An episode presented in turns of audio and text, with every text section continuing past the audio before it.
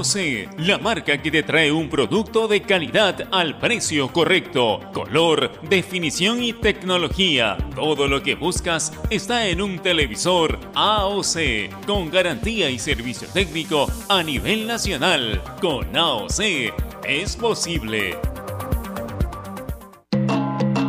Amigo agricultor, incluye a Abamex en tu programa de rotación. Controla la mosca miradora en tu cultivo de papa y combate la arañita roja en tus cultivos de palto y fresa. Abamex cuenta con la calidad y garantía de Farmex. Encuéntralo en tu distribuidor de confianza o escríbenos al WhatsApp 989-220092. Farmex, tu guía experto. Porque la nueva normalidad nos hace padres más creativos. Porque somos padres 4x4 que hacemos de cocineros, nutricionistas, profesores, enfermeros y hoy más que nunca los mejores economistas. Velamos por darle lo mejor a nuestros hijos y al mejor costo-beneficio. Porque queremos a nuestros hijos y queremos darle los mejores cereales. Prueba los nuevos cereales Unmana en sus diferentes presentaciones. Sin octógonos. Cereales Mana por una vida más sana. Encuéntranos en los principales autoservicios y bodegas del país. Ropa interior y calcetines Emperador. Para todas las edades, fabricadas y distribuidas en el Perú por Indutexa. Visite nuestra página web www.indutexa.com.pe. Ropa interior y calcetines Emperador.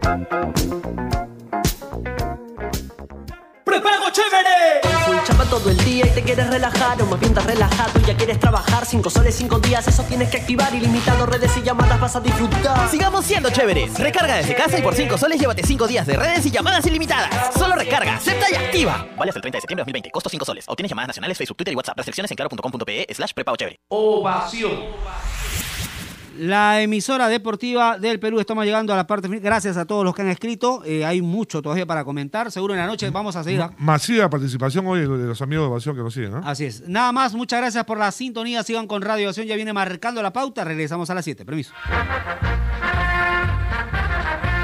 Donde se hace deporte, ahí está. Ovación. Primera edición llegó gracias a Claro. La mayor cantidad de ofertas laborales la encontrarás sin salir de casa en boomerang.com.pe. Nuevos empleos todos los días. Por esas tribunas que sostienen el sueño, Cemento Sol, adondevivir.com, la llave al espacio que buscas. Leche Gloria, hecha con pura leche de vaca desde hace 78 años. Cervosa, peruanos como tú, más de 20 años de experiencia transportando seguridad y confianza. Ladrillos Pirámide para un Perú que crece. Univac, líder en venta y alquiler de maquinaria ligera, nueva y usada. Generate, hidratador oficial de los atletas de la vida. AOC, una marca para ver. AOC, una marca para tener. Con AOC es posible. Con la garantía y calidad de Farmex. Y cereales Humana, cereales a base de maíz, libre de aceites y grasas. Producto alto en azúcar, evitar su consumo excesivo.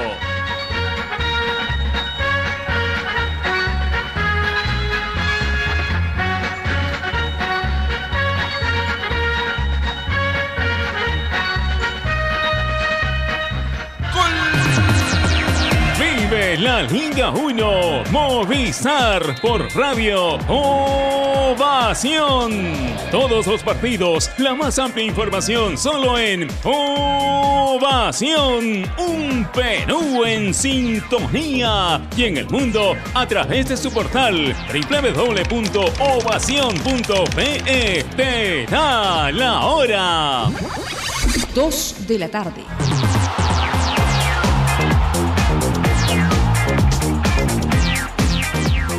Radio Ovación 620 AM.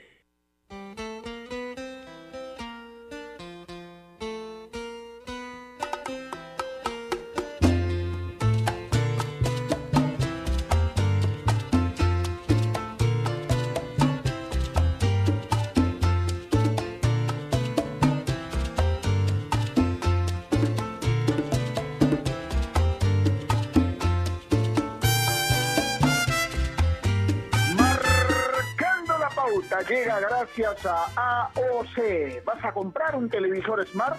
Con AOC es posible. ¿Qué tal? ¿Cómo están? Buenas tardes. Son las 2 de la tarde con 3 minutos de hoy miércoles. No, no hemos perdido la noción del tiempo. Estamos volviendo después de algunos días de no poder hacer programa. Ustedes saben, Ovación transmite todo lo que es la Liga 1 Movistar y mientras hay partidos que se jueguen, obviamente Ovación va a estar transmitiendo. Pero igual, nosotros estamos listos y estamos aquí justamente con nuestro programa para eh, tocar el tema que seguramente usted está esperando, porque de esta coyuntura que nos está tocando vivir, ¿no? Con días eh, duros, complicados, difíciles, en esta coyuntura atípica, ¿no? Donde los propios futbolistas tienen que hacer muchas cosas a las cuales no estaban acostumbrados para poder jugar al fútbol nuevamente, un torneo oficial. Ya han pasado tres fechas de la reanudación del torneo en esta fase 1 de la Liga 1 Movistar y estamos todos felices, todos contentos, ¿no? Porque definitivamente es lo que queríamos, ver fútbol oficial, ver partidos de nuestro medio, más allá de que hemos disfrutado también, por supuesto, con los partidos del fútbol europeo, y definitivamente después de tres fechas podemos decir que está todo encarrilado, ¿no? El torneo sigue adelante y entonces es ahora el momento de disfrutarlo. Y eh, teníamos entendido además que, si no me equivoco, era hoy, estaba pactada una reunión entre el directorio de la federación con la gente de la segunda división o de la Liga 2 para ver cuándo puede ser posible la reanudación de este torneo. Y esperemos que sea pronto, porque estamos ya en el mes número 9 del año, estamos empezando septiembre y entonces cada vez va quedando menos y el torneo tiene que jugarse para ver que hay ascensos, que haya descensos, ¿no? Definitivamente. Y entonces, esa es la coyuntura que vivimos hoy. Pero, mientras tanto, y ya entramos al tema del programa, ¿qué pasa con el fútbol formativo? ¿Qué pasa con, digamos, los torneos de reserva para abajo? Hay muchos chicos que se han quedado sin jugar justamente por esta coyuntura. Es verdad, hay algunos que eh, forman parte de los equipos de primera división porque hay que cumplir con la bolsa de minutos. Y esa bolsa de minutos está estipulado también en el reglamento. Pero a ver son pocos no seamos sinceros no son los que quisiéramos porque definitivamente muchas veces hemos escuchado a técnicos a dirigentes y hasta a los propios futbolistas de que no hay que forzar el debut de los chicos si todavía no están preparados es verdad, muchos juegan simplemente porque hay que cumplir con el reglamento, porque hay que cumplir con la bolsa de minutos, pero la preocupación nuestra, por lo menos en este programa de hoy, es decir, ¿qué pasa con el torneo de reservas? ¿Ah? ¿Qué pasa con los torneos de menores que habitualmente organiza la Federación Peruana de Fútbol? No, todo está parado ahora. ¿Hay realmente una política deportiva, un plan de acción para reactivar eh, estos torneos que organiza habitualmente la Federación Peruana de Fútbol, eh, ¿qué está pasando con las divisiones menores de los clubes? Porque muchos pueden pensar, es un alivio para muchos clubes, ¿ah? porque mira, con el exiguo presupuesto que tienen, ya no van a gastar en técnicos, ya no van a gastar en alquilar canchas, ya una serie de situaciones que se dan que de alguna manera significa un alivio para los clubes. Pero yo pregunto, clubes como San Martín, por ejemplo, como Cantolao, como Alianza, como los grandes, que habitualmente están acostumbrados a trabajar con divisiones menores. ¿Es realmente un alivio ese? Porque muchos ven ese trabajo de menores como una tabla de salvación proyectándose a dos, tres, cuatro, cinco años en la idea de vender a dos, tres, cuatro o cinco chicos. Y, y, y obviamente reeditores de inversión que están haciendo ahora. Entonces, esa es nuestra preocupación. ¿Qué está pasando con todo eso hoy? Y vamos a ampliar justamente eso con dos especialistas que trabajan en divisiones menores, porque nuestra intención, obviamente, hubiese sido conversar, por ejemplo, con Ernesto Aracati, que es el encargado de todo menores de la federación, para ver si hay, imagino que sí, un plan de acción o una política deportiva para tratar de que esto vuelva lo más rápido posible. Pero bueno, no ha sido posible, lo hemos llamado, lo hemos escrito, no, no ha podido contestar, pero bueno, la idea es justamente eso, tocar estos temas con especialistas y ver qué está pasando realmente. Hoy vamos a tener el placer, por supuesto, desde Trujillo, de estar acompañados por Edward Alba, quien ya lo saludo. Edward, ¿cómo te va? El placer de siempre, amigo, ¿cómo andas? ¿Qué tal, Gerardo? ¿Cómo te va? Un abrazo para ti y a toda la gente de Ovación. Eh, por acá todavía todavía en esta en esta lucha contra el, el enemigo el enemigo invisible, como dicen algunos, pero i- igual creo que nos, nos, nos deja esta esta pandemia muchas cosas para para ir viendo en qué situación nos encontramos como el tema que estamos por tratar, eh, por tratar hoy, ¿no? Porque si bien es cierto, decías bien por ahí, esto de la suspensión de reserva, del tema de menores, puede significar un alivio económico para algunos clubes para deshacerse de alguna de alguna obligación, eh, es también en parte porque también los clubes dejan de percibir ingresos, ¿no? Eh, ¿Cómo lo está viendo la federación? Es, es, un, es un dilema, sabemos que en la federación las cosas tampoco están muy bien en la parte económica en el tema de menores, por ello es que se tuvo un poquito que cambiar la visión del proyecto que se tenía en un inicio, y eso fue claro siempre Juan Carlos Oblitas, pero creo que la responsabilidad mayor, más allá de lo que la federación pueda hacer, parte de los clubes, ¿no? Porque es un poco los que tienen que nutrir a la selección y, y tener, por supuesto, esa, esa competitividad. Ahora, eh, por citar un caso, Gerardo, que creo que es importante, eh, si bien es cierto la Liga 1 está en marcha, si bien es cierto la Liga 2 había reunión hoy para ver este tema de la reactivación, eh, creo que no es un secreto y es hasta cierto punto normal, entre comillas, que aparezcan casos positivos en muchos equipos. Y hay equipos que han empezado a sufrir con este tema de, los, de, de las inhabilitaciones, ya sea por tema médico o tema físico, que, que tienen que recurrir a los menores. ¿No? Ocurrió hace poco en, creo que en Rusia fue este tema, que un equipo que dio positivo en varias, en muchas, muchos, en muchos futbolistas, tenía que recurrir a su cantera, a su sub-20, sub-17. Ellos han estado trabajando igual, pero ¿qué pasa si acá no lo están haciendo, no? Entonces, ¿cómo recurrir un poco a esos chicos que no están trabajando y, y que en algún momento podías, eh, deberías echarle mano un poco en caso de emergencia? Felizmente creo que hasta hoy, salvo lo, lo, lo de Boys, que lo ha tenido felizmente cubierto bien, eh, no, no se ha dado, pero, pero son situaciones en las cuales creo igual uno tiene que estar prevenido, ¿no? Sí, y obviamente, Eduard, tú mencionaste, por ejemplo, en la parte última de tu introducción, a Sport Boys del Callao. Porque Boys no venía bien, ¿no es cierto? Porque hay muchos futbolistas que, por temas médicos, imagino, otros por lesiones derivadas de, de los entrenamientos, del esfuerzo, no han podido contar, hasta ocho, si no me equivoco. Entonces, Marcelo Vivas, y apelando seguramente a la colaboración que siempre tiene, y gracias al buen trabajo que está haciendo Luis Manzanita Hernández, tuvo que echar mano de muchos jóvenes y que en el último partido especialmente, pues le rindió espectacularmente, ¿no? Haciendo un buen partido y ganando, por supuesto, su respectivo compromiso. Entonces, eh, cuando suceden cosas como esta, es cuando nosotros nos preguntamos siempre, ¿vale la pena trabajar con las divisiones menores? Y la respuesta para mí, por lo menos, es contundente. Por supuesto que vale la pena, porque eso no es un gasto, señores, es una inversión, siempre lo decimos. Y además, para complementar lo que queremos decir, no es solamente decir hay que reactivar los campeonatos de menores o las divisiones menores de los clubes. No es solamente eso, porque hay compromisos internacionales. La selección sub-20 que dirige Carlos Silvestri tiene torneo clasificatorio a un mundial. Hay un compromiso, por lo menos hasta ahora, hay un compromiso de organizar el mundial sub-17, pero previamente hay un sudamericano, el cual debemos participar. ¿No es cierto? Entonces ahí hay compromisos fuertes, importantes, que debemos visualizar trabajando justamente con las divisiones menores y con los torneos de menores. Entonces por ahí va nuestra preocupación, ¿no? Entonces es, es importante todo ello también, Eduardo. Sí, claro, ¿no? Esto, lo que pasa es que, como lo decías al inicio, esto de, de, hablar un poco de, de, de que los clubes eh, tienen un respiro económico, creo que de por sí ya se ve que no hay un tema de inversión. Es más, eh, hay que ver exactamente los equipos en general de la, de la Liga 1, sobre todo, cuántos eh, tienen sus canteras y que son, sobre todo los de provincia, necesariamente de su región. ¿no? Yo recuerdo, ha cambiado mucho, eso sí hay que ser muy claros, pero todavía deben haber algunos que siguen por ahí nutriendo sus, sus reservas, sus menores, con gente de la capital, armándolos allá porque les significa un menor costo o asociándose con academias, qué sé yo. Eh, yo recuerdo mucho, y, y, a los invitados que vamos a tener yo se los voy a preguntar igual, porque yo recuerdo mucho un técnico que llegaba del extranjero y me decía, es increíble cómo hasta chicos del nivel profesional no saben todavía cómo vendarse, por ejemplo, que es algo eh, básico, cómo vendarse antes de un partido, o, o tienen todavía fallas en algunos Cierto. temas de fundamento, que en primera tú no les puedes enseñar, que tienen que ya venir con eso, ¿no? Eso habla realmente de que en muchos casos, no digo en todos, el, el trabajo formativo no sea más que juntar chicos, hacerlos jugar fútbol y nada más.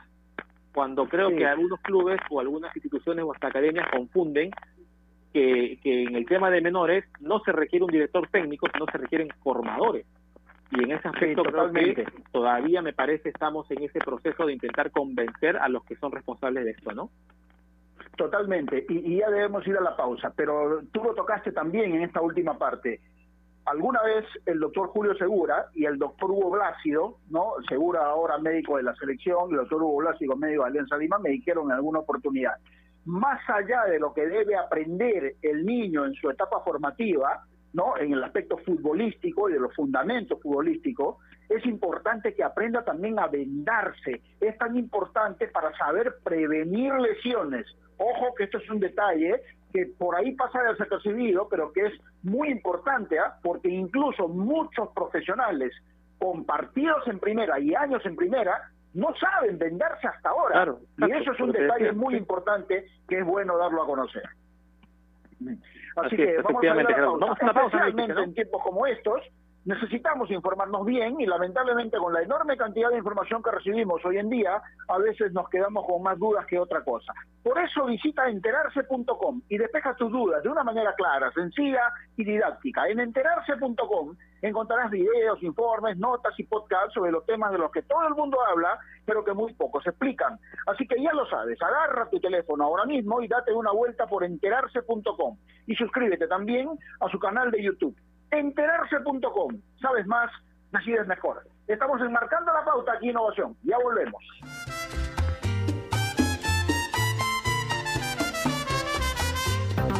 AOC, la marca que te trae un producto de calidad al precio correcto, color, definición y tecnología. Todo lo que buscas está en un televisor AOC, con garantía y servicio técnico a nivel nacional. Con AOC es posible. ¿Es el voto obligatorio la mejor opción? ¿La inmigración ha aumentado la delincuencia? ¿Tenemos al Congreso más impopular? A veces la cantidad de información que recibimos deja más dudas que otra cosa.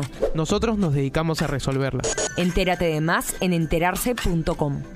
Enterarse. Sabes más, decides mejor.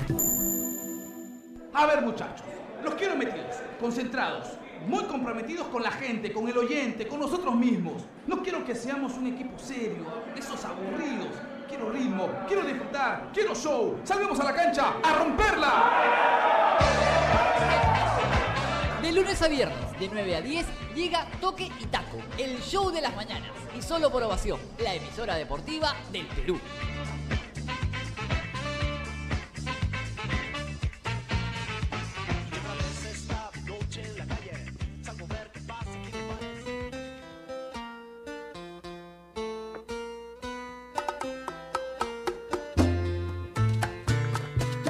Las 2 de la tarde con 16 minutos. Estamos enmarcando la pauta aquí en Innovación, la radio deportiva del Perú. Y obviamente hay profesionales que han dedicado eh, prácticamente su vida a lo que es el, trabajo formativo, ¿no es cierto? Eh, por ejemplo, voy, a- voy a ser un poco incidente quizá, me escribe el señor Alberto Macías, que en su momento fue presidente de Alianza Lima y hace varios años tiene ya a su mando eh, todo lo que es la organización de menores en la Universidad San Martín.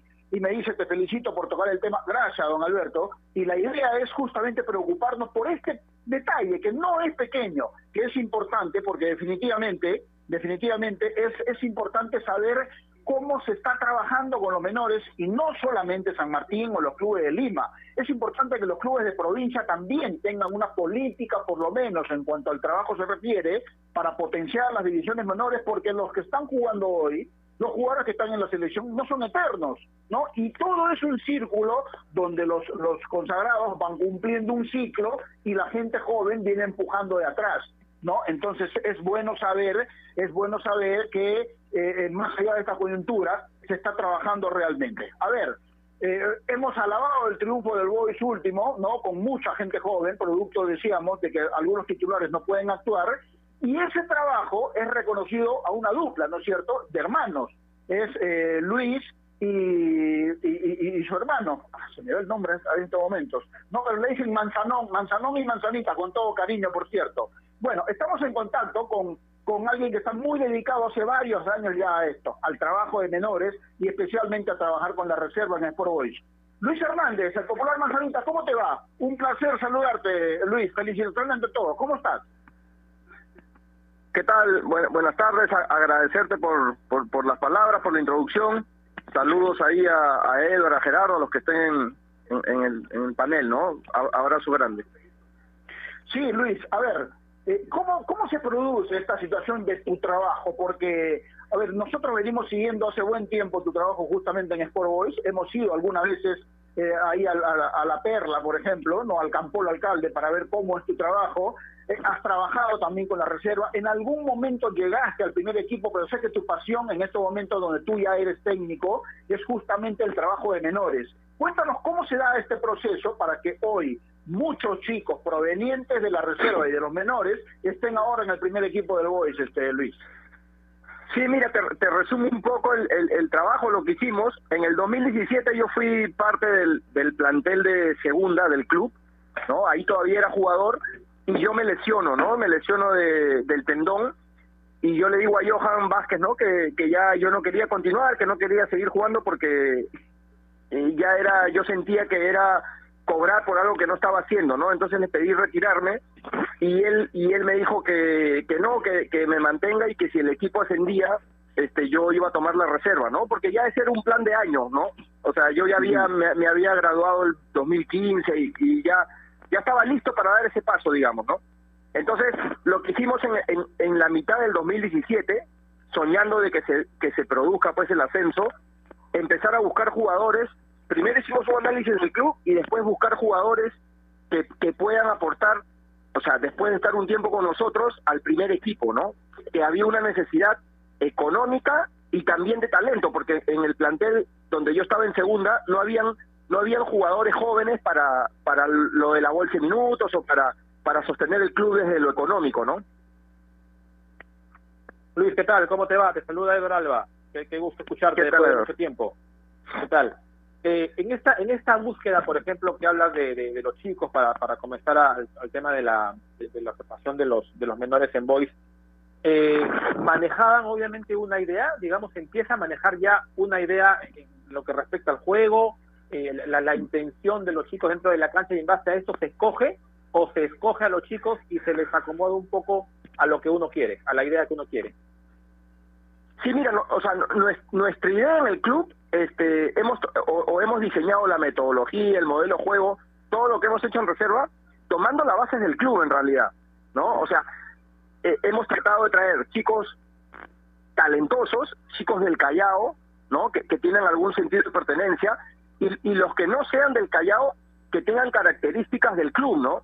Digamos, o sea, históricamente, un lateral derecho, este, si, si yo hablo de Boy, me pongo a pensar en en Chicho Salas, en Tejadita, en Gianni Ferretti, en el Chino Guamán, este, son características parecidas. Si yo me pongo a pensar en un volante ofensivo, como los que hemos traído, como Herrera, tal vez, ¿no? Josué Herrera, este, Joaquín García, hay un chico también ahí.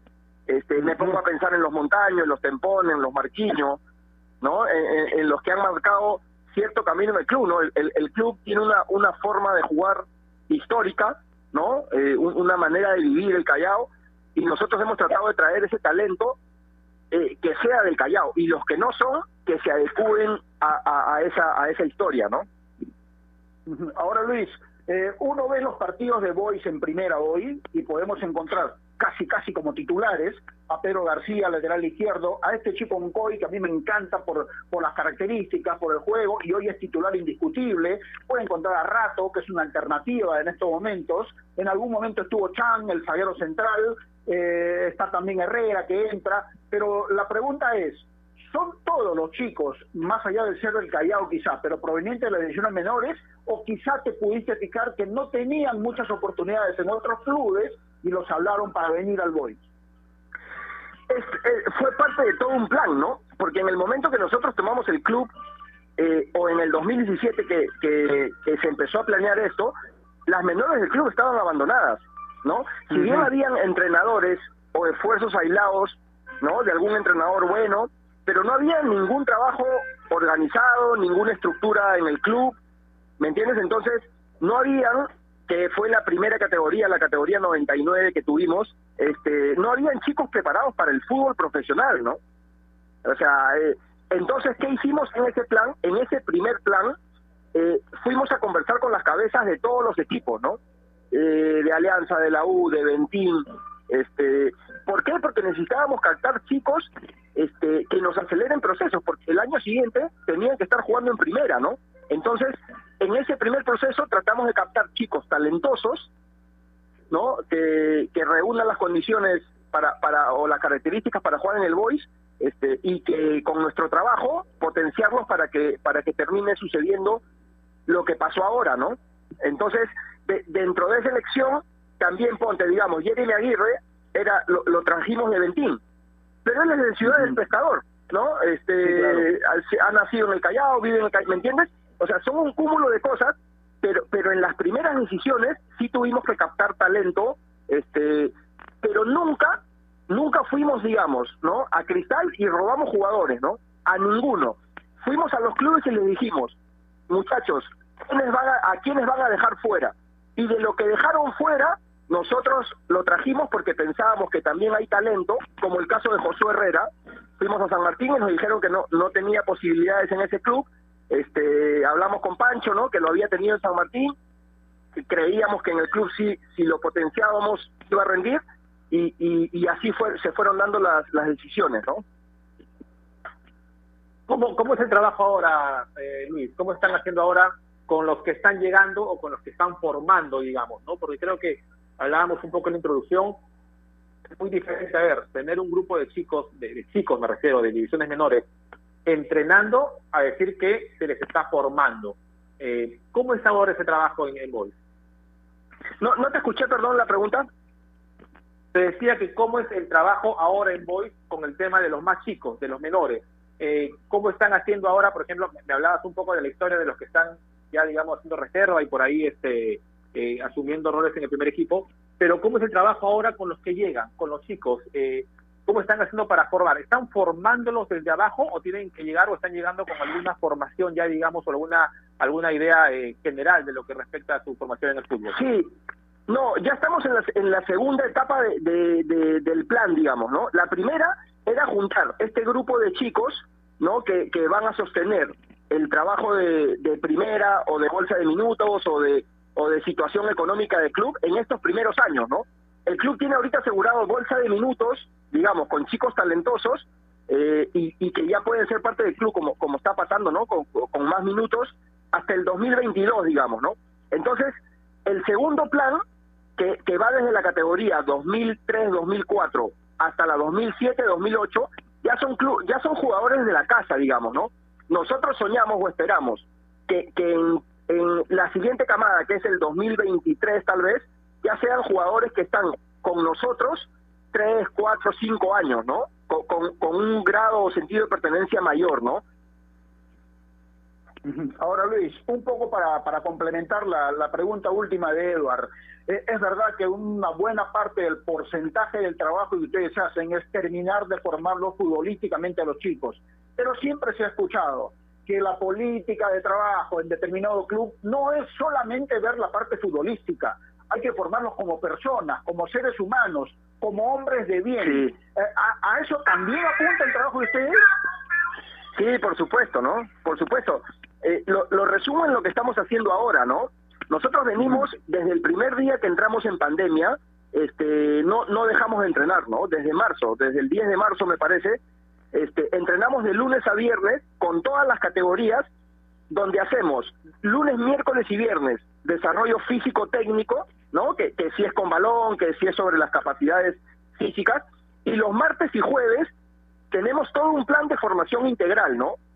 Donde, donde ¿qué hacemos? Coaching deportivo, este, charlas del psicólogo deportivo, que es Atilio Muente, que se graduó en la, en la San Marcos, y, y es del Callao, y también hay sentido de pertenencia ahí, y, y él da las charlas de, de psicología, este, tenemos este, sesiones de cultura general, eh, también este, conversatorios con, con jugadores que han pasado y han dejado historia en el club, ¿no? Como Jonier, como Torrejón ahora, eh, hemos tenido varias, ¿no? De la ATA, este, tratamos de, de, de la- este, los valores del club, que nosotros hemos elegido ocho, transmitírselos siempre en las charlas y que ellos lo vayan transmitiendo en casa, ahora que no podemos estar en campo, ¿no? Entonces, este, para nosotros es clave y, y es lo más importante el desarrollo integral, porque de, de, todo el porcentaje de menores, un- uno, el 1% llega a ser futbolista profesional.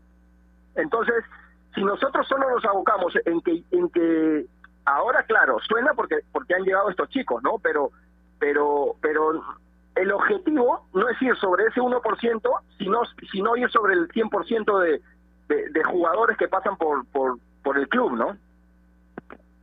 ¿Y cómo es la respuesta de los chicos, Luisa? Porque, eh, a ver, si bien es cierto la, la, la parte que corresponde a ustedes eh, está bien trazada, está bien dirigida y todo lo demás, eh, a veces cuesta un poco que eso tenga receptividad en los chicos, ¿no? Precisamente por eso, porque son chicos, porque a veces están con la cabeza en otro sitio, y justo ahora en tiempos de pandemia estamos viendo que son, vaga la redundancia, chicos los que están un poco más incumpliendo el tema de la norma. ¿Cómo están asumiendo ellos todo este plan de trabajo de ustedes?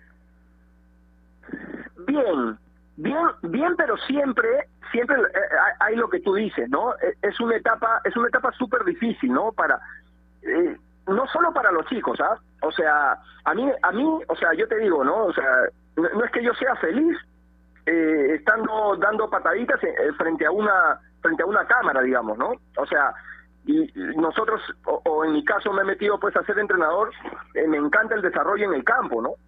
Pero pero bueno son son situaciones donde uno tiene que adaptarse no entonces pasa lo mismo con los chicos no o sea yo siento que no te- no no podemos crucificarlos porque falten una o dos veces sino es y, que ha pasado conversar con ellos y e- y, y tenemos una labor súper importante en incentivarlos o que nuestro trabajo o que nuestro trabajo sea entretenido y- y tenga buena recepción con ellos porque porque ellos también están pasando todos estos problemas, ¿no? Muchos de ellos, por- porque si hablamos de chicos 2007, 2008, ni siquiera pueden salir a la calle, ¿no?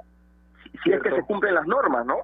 Entonces, este, hay, hay que tener un trato súper especial con ellos y, y- y yo creo que todos los formadores en esta época tenemos un, un trabajo muy sensible este, con mantenerlos motivados para que continúen el desarrollo, ¿no? Porque porque no es una etapa para estancarse, ¿no? Yo yo creo que hay que dar, hay, hay que ver el lado positivo de todo, ¿no? Es cierto, es cierto. La última de mi parte, Luis, agradeciéndote por supuesto este momento. Hay una coyuntura que estamos viviendo, que es esta bendita pandemia que nos está perjudicando en todo sentido, y los clubes, especialmente económicamente, no son la excepción. Y esto produce seguramente alguna situación de carencia, no solamente en Boys, repito, en todos los clubes. ¿Cómo se hace para trabajar en esta situación justamente, Luis, para que, digamos, el nivel de trabajo no decaiga? Sí, mira, o sea, de- dentro de todo, o sea, los recursos que tenemos, este, y, y en casa más, pues nos, nos permiten desarrollar el trabajo, digamos, ¿no? O sea, no, yo, yo creo que al menos e- en esta etapa no es un impedimento, ¿no? Este, lo, lo que sí puede llegar a ser un impedimento es lo que está pasando, ¿no? De, de no poder, este, ponte, organizar un torneo de, de reserva, ¿no?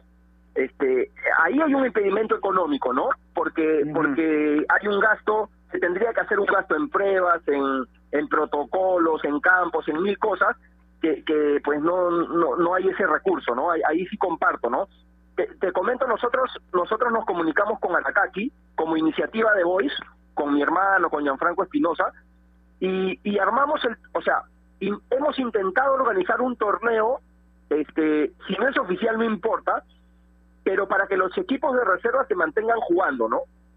Te hablo que esto fue inicios de pandemia, ¿no? O sea, ha habido una intención de nosotros, de la federación, este, nos juntamos con los Batón de Cristal, con los de la U, con, con Toki de, Melgar, con, para intentar este, que, que funcione, ¿no? Este, pero, pero tampoco hemos querido dar el siguiente paso porque la, la situación en la pandemia se complicó, ¿no? Entonces, tampoco es ir en contra de, de la salud de los chicos, ¿no? Bien, bien, te, te vamos agradeciendo, Luis. De mi parte también la, la- la última. Eh, en- ¿Encuentran ustedes eh, cuál es la principal dificultad que están encontrando, digamos, en el trabajo formativo que intentan hacer como club en este caso? En esta época de pandemia, ¿me dices? En general, en general. El- en, en general, este el recurso, ¿no? Eh, yo creo que el, el- el apoyo económico en, en menores, ¿no? O sea, este, digamos, o sea, nosotros estamos tratando de hacer un, un, un trabajo, pero pero no compartimos con este, muchas cosas, ¿no? Tenemos que adaptarnos, pero ponte, no comparto que en un solo campo este, entren en dos categorías, ¿no? Claro, eh, ahí te toma tom- te toca tomar la decisión, o te vas o dices, bueno, me voy a adaptar a esto, pero con un objetivo de sí de, sí mejorarlo, ¿no? Este, otros puntos es el tema de alimentación, o sea, yo siento que que al final, claro, el futbolista peruano llega a los 18, 19 años con muchos déficits, por eso a los 23, 24 eh, lo- nos siguen llamando juveniles, porque claro, en alimentación, en educación, este, en, posibilidades de un buen entrenamiento estamos atrasados, ¿no? Estamos atrasados. Y eso tiene una relación directa con el tema económico, ¿no? Con la inversión en menores, ¿no? Que yo creo que, que, que es un tema grave que no que no se le da importancia, ¿no? Totalmente. Bien, Luis, te agradezco mucho este momento. Te felicito realmente por el trabajo que tú y tu hermano Pancho están haciendo. Y como dice don Alberto Macías, que nos está escuchando, por supuesto, dice Francisco y Luis, son dos excelentes personas y van a ser grandes técnicos. Yo creo que ya lo están siendo. Y además, dice, el Boys tiene la suerte de tener a estos dos hermanos. Recuerda que fueron formados en alianza. Es lo que dice Alberto Macías. Y eso, y eso es verdad. Así que a seguir dándole para adelante. Te felicito, Luis. Gracias por este momento. Gracias, gracias Gerardo y un, un abrazo grande ¿ah? a don Alberto, si está escuchando, un abrazo grande. Sí, está escuchando, sí. Listo. Ahí estaba con nosotros entonces Luis Manzanita Hernández, de gran trabajo en la reserva y en las divisiones menores de Sport Boys del Callao. Especialmente en tiempos como estos necesitamos informarnos bien y lamentablemente con la enorme cantidad de información que recibimos hoy en día, a veces nos quedamos con más dudas que otra cosa. Por eso visita enterarse.com y despeja tus dudas de una manera clara, sencilla y didáctica. En enterarse.com encontrarás videos, informes, notas y podcasts sobre los temas de los que todo el mundo habla, pero que muy pocos explican. Así que ya lo sabes, agarra tu teléfono ahora mismo y date una vuelta por enterarse.com y suscríbete también a su canal de YouTube. Enterarse.com. Sabes más, decides mejor. Volvemos luego de esta pausa. AOC, la marca que te trae un producto de calidad al precio correcto, color, definición y tecnología. Todo lo que buscas está en un televisor AOC, con garantía y servicio técnico a nivel nacional. Con AOC es posible. ¿Es el voto obligatorio la mejor opción? ¿La inmigración ha aumentado la delincuencia? ¿Tenemos al Congreso más impopular? A veces la cantidad de información que recibimos deja más dudas que otra cosa. Nosotros nos dedicamos a resolverla. Entérate de más en enterarse.com. Enterarse. Sabes más, decides mejor. A ver, muchachos, los quiero metidos, concentrados, muy comprometidos con la gente, con el oyente, con nosotros mismos. No quiero que seamos un equipo serio, esos aburridos. Quiero ritmo, quiero disfrutar, quiero show. Salvemos a la cancha a romperla. De lunes a viernes, de 9 a 10, llega Toque y Taco, el show de las mañanas. Y solo por ovación, la emisora deportiva del Perú.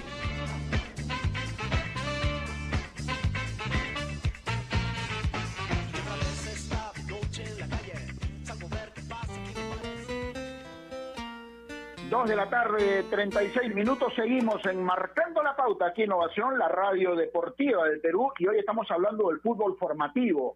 ¿Qué pasa mientras se desarrolla el torneo de la Liga 1 Movistar? ¿Qué pasa con los torneos de reserva, con los torneos de menores, con los chicos que van a suplir en un plazo a mediano o largo plazo quizá eh, a los que están jugando hoy? Y eso es una situación que preocupa porque definitivamente esta pandemia ha provocado toda esta situación, pero uno revisa, uno revisa la bolsa de minutos actual y encuentra en primer lugar a la Universidad San Martín con un total de 792 eh, minutos y a Sport Boys, que hablamos con Manzanita Hernández, en el quinto lugar con 786. Habla definitivamente del buen trabajo que se está haciendo en estos dos clubes. Pero hemos mencionado a la Universidad San Martín y quien está trabajando en la división de menores hace un buen tiempo y por supuesto con la reserva también es José Espinosa, a quien ya saludamos y le agradecemos esta posibilidad de conversar con él. Pepe, ¿cómo te va? Placer saludarte, buenas tardes. Hola Gerardo, ¿qué tal? Buenas tardes y un gusto poder volver a conversar. ¿sabes? el aprecio que, que te tengo, así que para lo que gustes. Gracias. Es un tema que nos apasiona, tú sabes, eh, todo lo que es menores. Y con Eduardo estamos haciendo el programa Pepe. Y, la primera pregunta que quiero hacerte es, ¿cómo perjudica de alguna manera esta pandemia y esta coyuntura a todo el trabajo que hacen en San Martín, por ejemplo? Porque a- ayer o anteayer veíamos el partido de San Martín y debutó este chico Matías John Top, ¿no? Que es de la sub-17 de Silvestri y que hizo el gol agónico a Uruguay, por ejemplo. Y más allá de la situación, San Martín siempre está sacando chicos nuevos. Pero ¿cómo afecta esta situación, Pepe? Cuéntanos un poco. Bueno, Gerardo, esto lamentablemente afecta a todo el mundo, no es solamente a- al fútbol peruano, ¿no? sino es al fútbol, Cierto. al fútbol mundial y sobre todo en la, esta parte que tú has estado comentando que es formativa. Entonces, este, nos hemos visto obligados a, de alguna manera, tratar de, de mantener a los chicos vía la plataforma, puede ser de Zoom, de Meeting. Entonces, este, para que ellos, si bien es cierto, se puedan mantener. No, no es lo mismo, no es lo mismo, este, tener que estar, tener que estar eh, entrenando por las plataformas, pero por cómo está la coyuntura a veces vemos que es difícil que se pueda dar este, estos torneos de menores por, por todos lo, los protocolos que hay que, que desarrollar. gusto de Eduardo contigo. Cuéntame, cuéntame un poco, eh, hablábamos hace un momento con, con Luis Hernández, nos hablaba un poco de la de los de los problemas que en general pueden haber en el tema formativo, no necesariamente por el tema de la pandemia. Eh, en San Martín, bueno, se han caracterizado mucho por, por un trabajo serio de hace ya buen tiempo, eh, que se está trasladando mucho al tema de la primera división en cuanto a los frutos que esto puede dar. Eh, ¿Hay problemas también, crees tú, hacia afuera sobre todo? O sea, la falta de torneos competitivos, como dicen algunos a nivel de menores, ¿es realmente un inconveniente para sacar el verdadero nivel de los chicos? Hola Edward, ¿qué tal? Eh, mira, como te vuelvo a repetir, eh, la coyuntura y todo lo que está pasando por este año es prácticamente complicado. Nosotros, si bien es cierto, tenemos un trabajo serio ya desde hace muchos años y en el cual hemos tratado de siempre hacer que los chicos puedan llegar lo mejor preparados posibles a, a primera división. En este caso, a lo mejor San Martín, por la misma política que tiene de, darle oportunidad a los jóvenes, nos lleva a tener que casi gran parte del, del equipo que juega en reserva está en, el en primera división. Entonces, nosotros habíamos para este año estructurado un poco tener la reserva y la sub-18, que es lo que, lo que estábamos manejando a comienzo del año, pensando en lo que podría venir para el siguiente año, ¿no? Entonces, eh, si uno se da cuenta, el, el nivel del, del equipo profesional está en su mayoría representado por chicos nacidos en el club. Ahora, Pepe, eh, cuando la Universidad San Martín irrumpió en el fútbol profesional, la política fue armar equipos para campeonar. Finalmente logró y además tuvo buenas participaciones en Copa Libertadores. Pero después adoptaron la política eh, quizá de ahorrarse un poco de dinero y darle prioridad al trabajo de menores. Y así han ido saliendo varios chicos, ¿no? Concha, Giving, el arquero Inamine, este chico John Top que debutó ayer, está Oscar Pinto, este chico Figueroa. La lista es larga. ¿Te sientes realmente recompensado cuando ves, eh, en cuanto a tu trabajo, obviamente, cuando ves a todos estos chicos ya debutar en primera división? ¿Qué, ¿Cuál es tu sentimiento?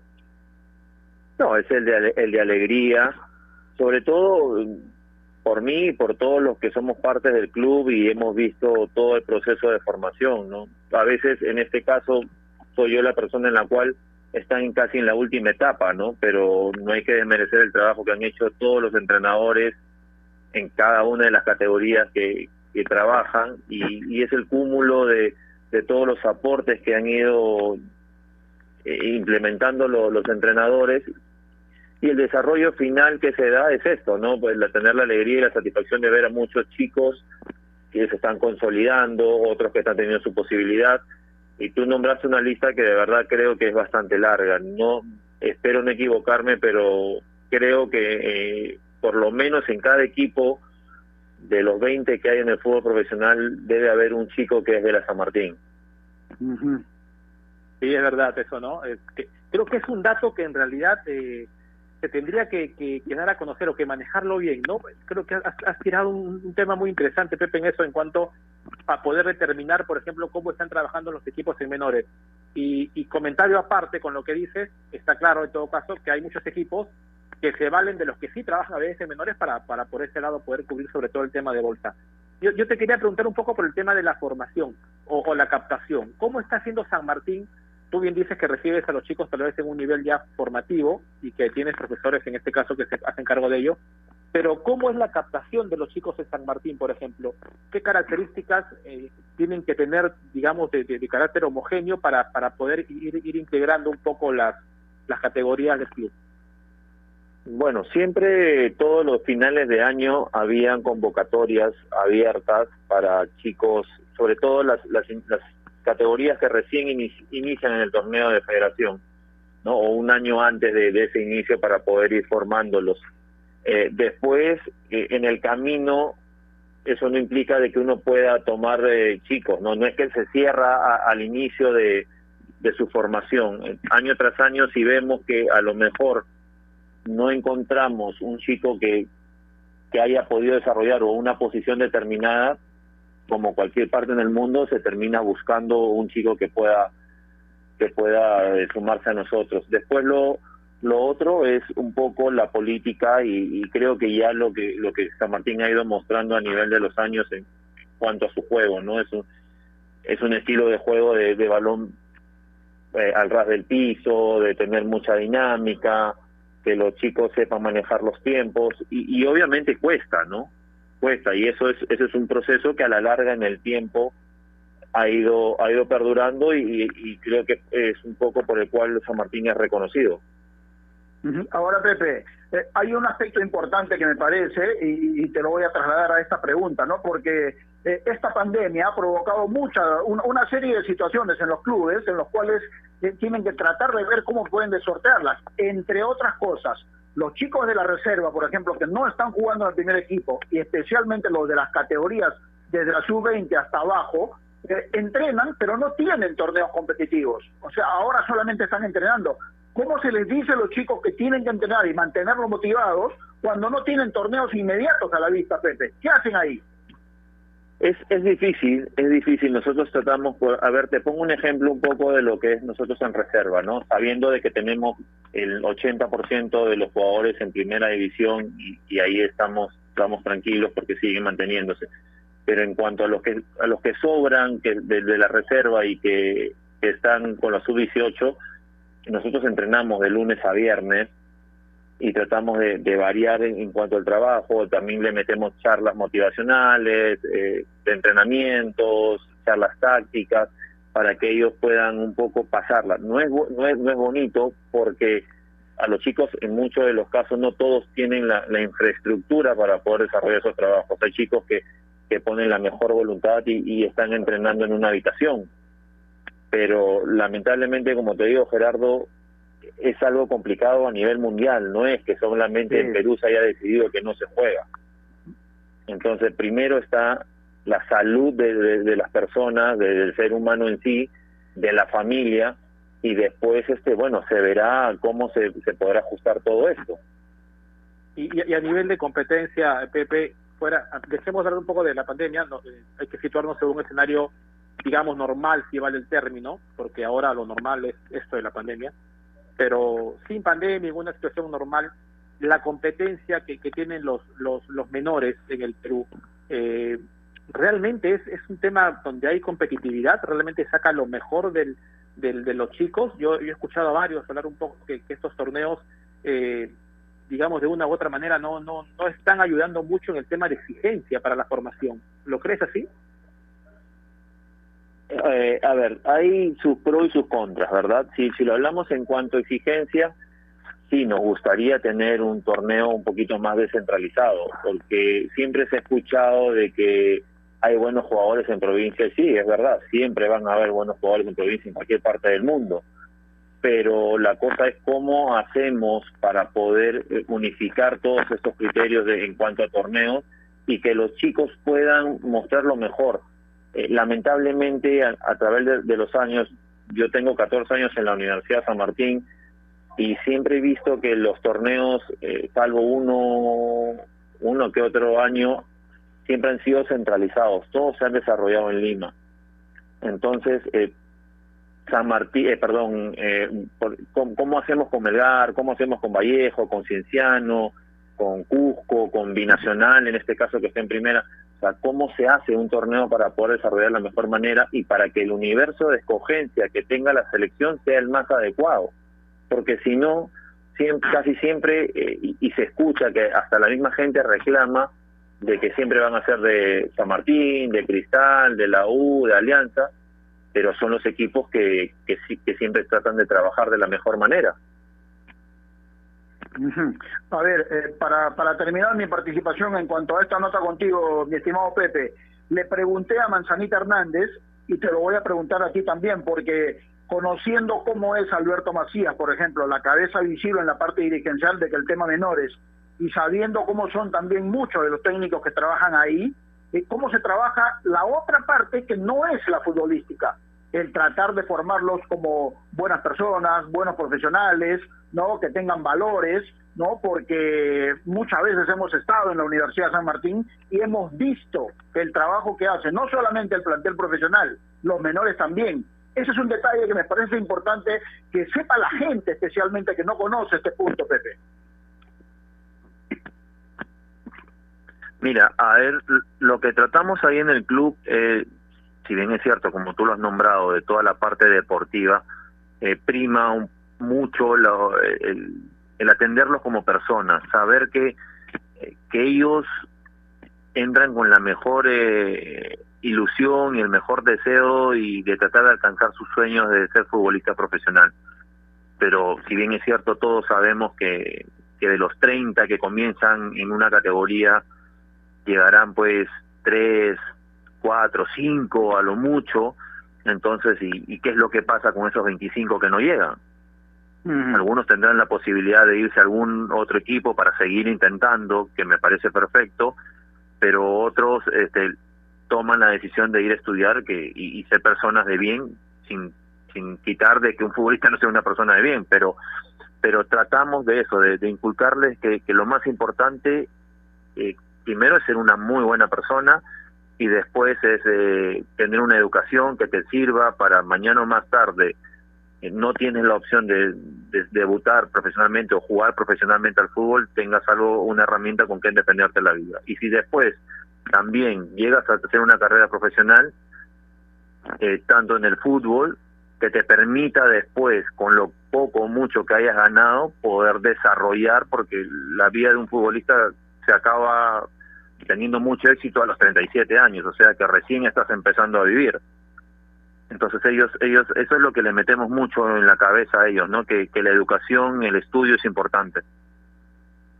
Voy, voy- voy cerrando con esta, Pepe. Eh, hemos hablado mucho del tema de los chicos, de las características, de, la parte formativa, de la competitividad, eh, pero ¿cómo se hace para escoger a los formadores? Eh, ¿Cómo están haciendo en San Martín, por ejemplo, para, para escoger primero a los que van a estar a cargo un poco de esta, de esta parte que detalle. parece es vital e importante en, en la vida de un futbolista, que es la formación justamente de ellos? Mira, primero, bueno, por como me tocó a mí mi experiencia, ¿no? Cuando le, le plantearon al profesor Rivera armar toda la estructura de menores y, y pensó pensó en mí, obviamente a mí yo me preparé mucho antes de para ser entrenador, tener una línea de carrera y eso es algo que, que han ido buscando con todos los entrenadores de la San Martín, ¿no? Primero, de haber tenido una buena educación, de que tengan un buen comportamiento, de que sean pedagogos y después ir desarrollando y capacitándonos para cada día darle mejor al club, ¿no? Tratar de darle lo mejor que uno pueda al club. Y, y sin lugar a mentir, las capacitaciones es lo que más te va a ayudar. Entonces eso es lo que tratamos nosotros de, hacer eso, ¿no? Muy bien, Pepe. Te agradezco mucho esta posibilidad que tenemos siempre de conversar contigo, de exponer lo que se hace en un club como la Universidad San Martín en el tema de menores, porque de primera todo el mundo habla, todo el mundo ve y todo el mundo opina y todo el mundo saca conclusiones. Pero es importante dedicarse también al trabajo de menores porque son de ahí justamente los que van a salir los cracks del futuro. Así que es importante siempre tocar este tema. Te mando un abrazo, Pepe. Hasta la próxima. Muchas gracias, Gerardo Edward, por la, la oportunidad y, y deseando que todos se encuentren bien. Sí, gracias, gracias a ti también y que estén bien por casa. Gracias a, a Pepe Espinosa, técnico eh, de la reserva de la Universidad de San Martín y conocedor también, obviamente, del trabajo de menores. Y, y, y antes de irnos, Edward, yo quisiera enfatizar en una cosa, ¿no? Porque muchas veces, muchísimas veces, hemos escuchado, no solamente a técnicos, a, los a muchos futbolistas también, criticar esto de la bolsa de minutos. Quizá, quizá en algún momento puedan tener razón, porque los clubes que no se preocupan en trabajar en menores y que son mal organizados, pues sacarán esta situación de la bolsa de minutos simplemente para tratar de cumplirla sin tener ambiciones realmente en lo futbolístico y en lo personal.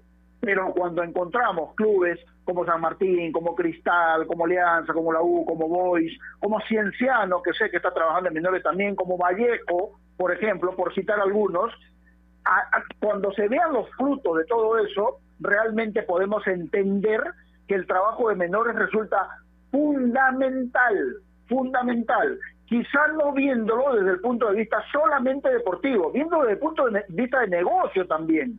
Porque si formas buenos futbolistas, los vas a vender y tu recuperación y tu, y tu inversión se va a ver recuperada, recompensada con todo lo que has hecho. ¿no? Y eso es lo que hay que meter en la cabeza a los dirigentes para que entiendan que el trabajo de menores resulta fundamental. Así es, Gerardo. Eh, bueno, creo que hemos hemos hablado ya de este tema que es importante. Yo quiero cerrar con una noticia que no, no tiene seguro mucho que ver con el, con el tema, o te lo decía, pero ya hay fecha, Gerardo, para el reinicio de la, de la Liga 2. El 28 de septiembre se están reactivando los entrenamientos de la Liga 2, todos ellos en la capital, todos en Lima. El torneo debe de estar comenzando del 27 de octubre, 26 de octubre, hasta el 27 de diciembre. Ya es oficial entonces la reactivación de la Liga 2. En el transcurrir de los días o de la semana se van a se va a estructurar ya el, el formato de torneo que de todas maneras se va a realizar en la capital. Bueno, buena noticia para despedir este día, por lo menos en cuanto a nuestro programa, porque ojo, Edward, también en la Liga 2 hay mucha gente joven que juega en los diferentes equipos. Y ojo que la realidad futbolística y económica de la Liga 2, aquellos que solemos ir a los partidos, nos solemos dar cuenta de esto. Es muy diferente a lo que pasa en la Liga 1, ¿ah? y hay que valorar ese trabajo también de los técnicos, de los dirigentes, de los jugadores, de toda la gente que está inmersa en la Liga 2. Ese trabajo también hay que valorarlo y hay que darle su real dimensión, porque es muy sacrificado. Si, si es sacrificado en situaciones normales, imagínate lo que es hoy. Así que es- eso es bueno realmente valorarlo y que la gente sepa realmente. Así que esto es una muy buena noticia. Gracias, Edgar, como siempre. Y le recordamos que mañana hay programa y el viernes también. Vamos a tener tres días seguidos de programa felizmente. Gracias, Edgar. Te mando un abrazo. Listo, un abrazo, Gerardo, un abrazo para todos. Listo. Y a ustedes, amigos oyentes, también agradecerles por su gentil sintonía. Y recuerden que marcando la pauta llegó gracias a AOC. ¿Vas a comprar un televisor Smart? Con AOC es posible. Hasta mañana. Gracias, Carlito Sinchi. Chau.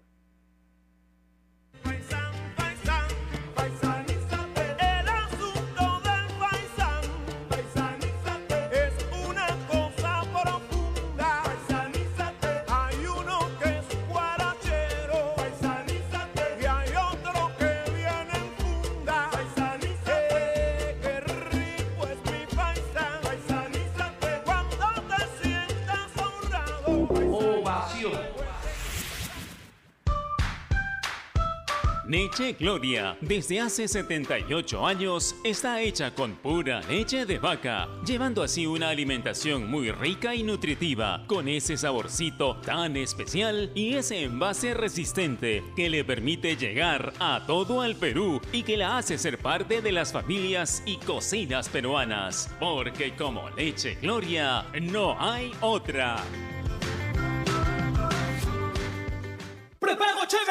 Para que mandes sus stickers en la noche a la mañana, para que estés bien conectado mientras chambeas con ganas. 5 soles, 5 días es lo que hay que recargar ilimitado. Redes y llamadas vas a disfrutar. Sigamos siendo chéveres. Recarga desde casa y por 5 soles llévate 5 días de redes y llamadas ilimitadas. Solo recarga, acepta y activa. Vale hasta el 30 de septiembre de 2020. Costo 5 soles. Obtienes llamadas nacionales, Facebook, Twitter y WhatsApp. Restricciones en claro.com.pe slash prepago chévere.